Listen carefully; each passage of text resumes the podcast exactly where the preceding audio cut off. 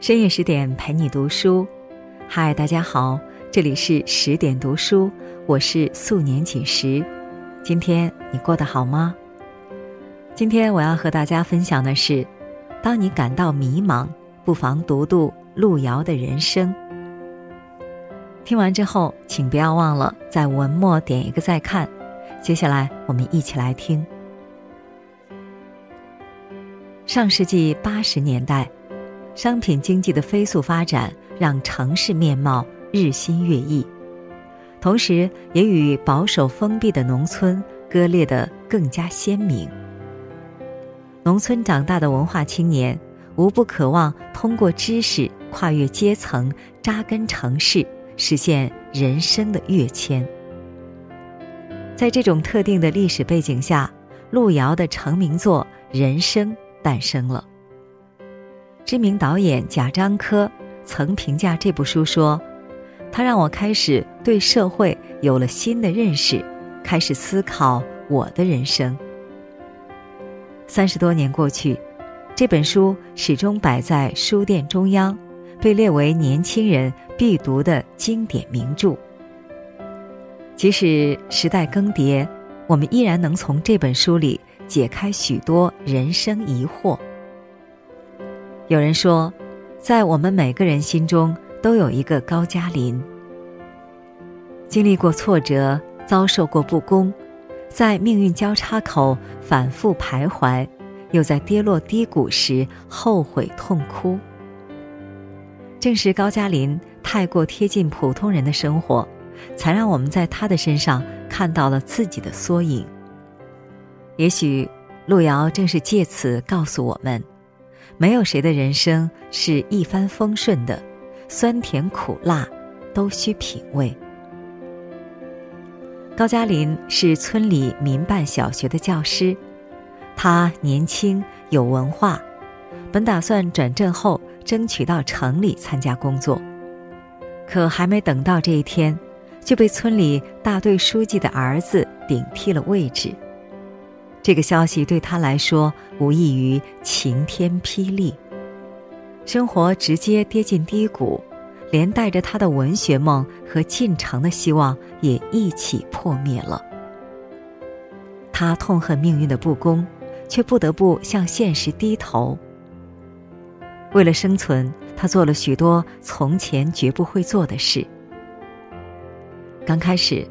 他提着一篮子刚蒸出的馒头去城里卖，可他脸皮太薄，怕被人看见，不敢叫卖，便躲在阅览室里看了一下午的书。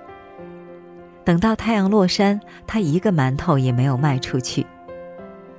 接着他又下田挣工分，干了几天，手被厨具磨得血流不止，晚上回到家连饭都没有力气吃。德顺老汉心疼他，便让他跟着自己去城里担粪。这活儿虽然脏臭，好歹是份闲差事。进了城，高加林担心遇到熟人，于是就特地避开同学的工作单位，选择去车站挑粪。可车站已经和先锋队签了合同，没办法，他只能去副食公司。这一去。不仅撞见了高中同学张克南的母亲，还险些和他吵了起来。面对张克南母亲尖酸刻薄的奚落，看着周围人捏着鼻子轰他离开，高加林悲哀地意识到，现在的自己已经不复中学模样，而是一个地地道道的农民了。走在城市的街道里。回想自己中学时代的点点滴滴，高加林不由心里一酸。自己明明不比城市人差，却没有机会留下，就连本分工作都要受到别人的白眼奚落。高耀湖在《欲望山庄》中说：“当生存都困难时，谈尊严都是奢侈的事。”当我们从象牙塔走出来。踏上社会的那一刻，心里都怀揣着对未来美好的憧憬。可经历世事后，才发现，生活中有太多的不如意，一边向往远方，一边埋头工作，是成年人的常态。只有你熬过眼前的苟且，扛住生存的压力，才有机会迎来属于自己的诗和远方。在高加林丢掉民办教师的工作后，有一个女孩在慢慢靠近他。她就是家境殷实的刘立本的二女儿刘巧珍。巧珍是个美丽勤劳的农村姑娘，早就对高加林暗许芳心。可因为高加林读过书，又是民办教师，她觉得自己配不上他，只能把这份喜欢藏在心里。如今高加林成了农民，巧珍又有了希望，便主动向他靠近，给他送甜瓜，帮他卖馒头，为他偷来家里的蛋糕。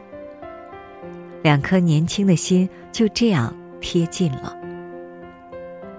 巧珍的出现对高加林来说，像是黑暗日子里的一团光，照亮了他颓废已久的生活。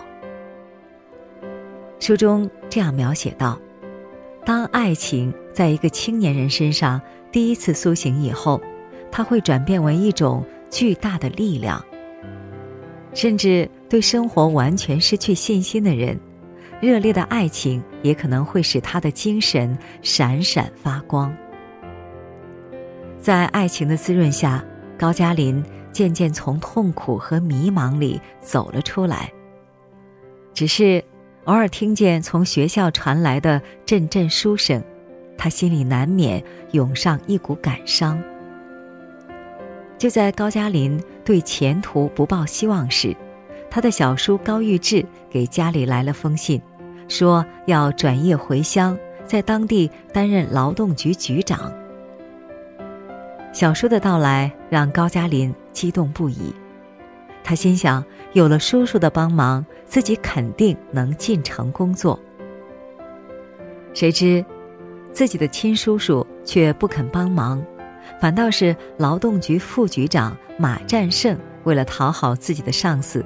私下给高加林安排好了工作。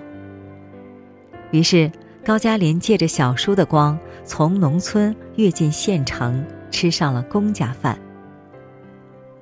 城乡的差异，加之文化水平的不同，让高加林觉得和巧珍不太般配。而高中同学黄亚萍的出现和表白，让高加林的心更加动摇。一个是大字不识的农村姑娘，一个是有文化、家境好的城市女孩。高加林一时之间不知该如何选择。直到巧珍来看自己时，二人话不投机半句多的场面，直接引起了高加林的厌烦。他终于下定决心和巧珍分手。伊萨科夫斯基说过：“爱情。”不是一颗心去敲打另一颗心，而是两颗心共同撞击的火花。靠一时的感动，终究不能维持感情的长久。只有建立在双方的互相吸引上，爱情才能得到良久健康的发展。巧珍的真心关爱虽暖化了高加林的心，但他从没有真正走进高加林的心里。二人的思想认知相差太远，生活方式也迥然不同，这样的结局也许一早就已注定。巧珍离开后，高加林迅速投进和黄亚萍的恋情里，他们穿泳衣、戴墨镜，谈天说地，每天都是新奇的体验。时间长了。高加林发现黄亚萍娇气又任性，自己简直无法忍受。这时的他总会念起巧珍的好来。可木已成舟，高加林只能把心底的不满寄托在遥远又美好的南京，想到他的家庭能带自己到大都市定居，便忍耐下来。然而。还没等到他跟随黄亚萍一家去南京发展，生活就发生了戏剧性的变化。当高加林从外地出差回来后，整个人都处在兴致勃勃的喜悦中。此时的他还不知道，自己即将要面临什么。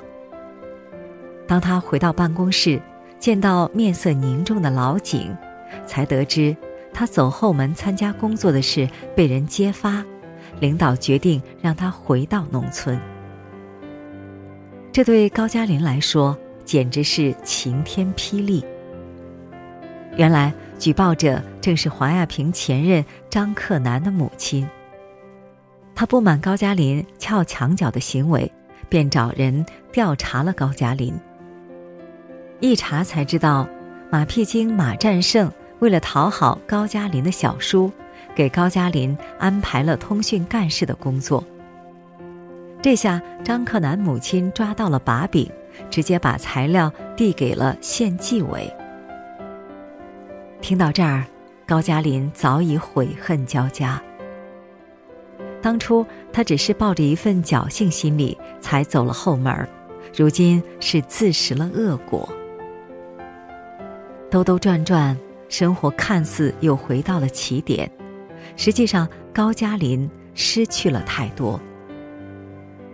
默认别人帮自己走后门，得到了工作却失去了原则；和黄亚平在一起，拥有去南京的希望，却失去了巧珍。他做出的每个选择看似精明正确，代价却也不菲。只可惜，等他意识到失去时，已为时太晚了。佐木先生曾说：“人生就是一个选择，顾此就会失彼，失之东隅就会收之桑榆。”在通向理想的路上。有些人会因一时诱惑选择一条捷径，而那些看似是捷径的路，实际上却最为曲折。它不仅无法带你走向成功，反而会将你拖入深渊。人生要想少些遗憾，多些果实，就应该先弄清楚什么才是最重要的东西。不是名利，而是本心。当你守得住本心，扛得住诱惑，便既享受得了沿途的风光，也承受得住脚下的泥泞。如此，你终会迎来属于自己的春暖花开。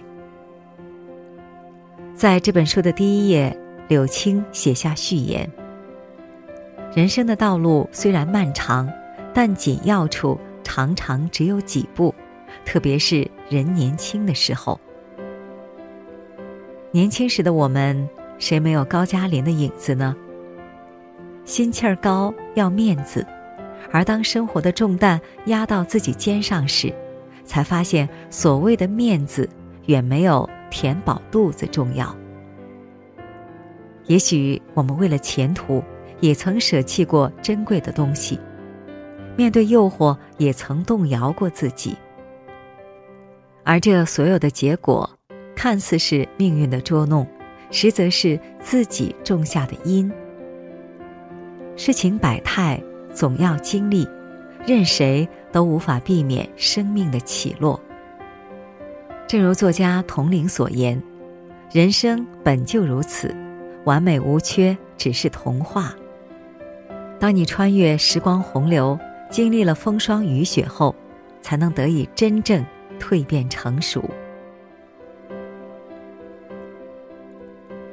好了，今天的文章我们就分享完了。更多美文，请继续关注十点读书，也欢迎把我们推荐给你的朋友和家人，让我们在阅读里遇见更好的自己。我是素年锦时，在河南鹤壁，祝你晚安，做个好梦。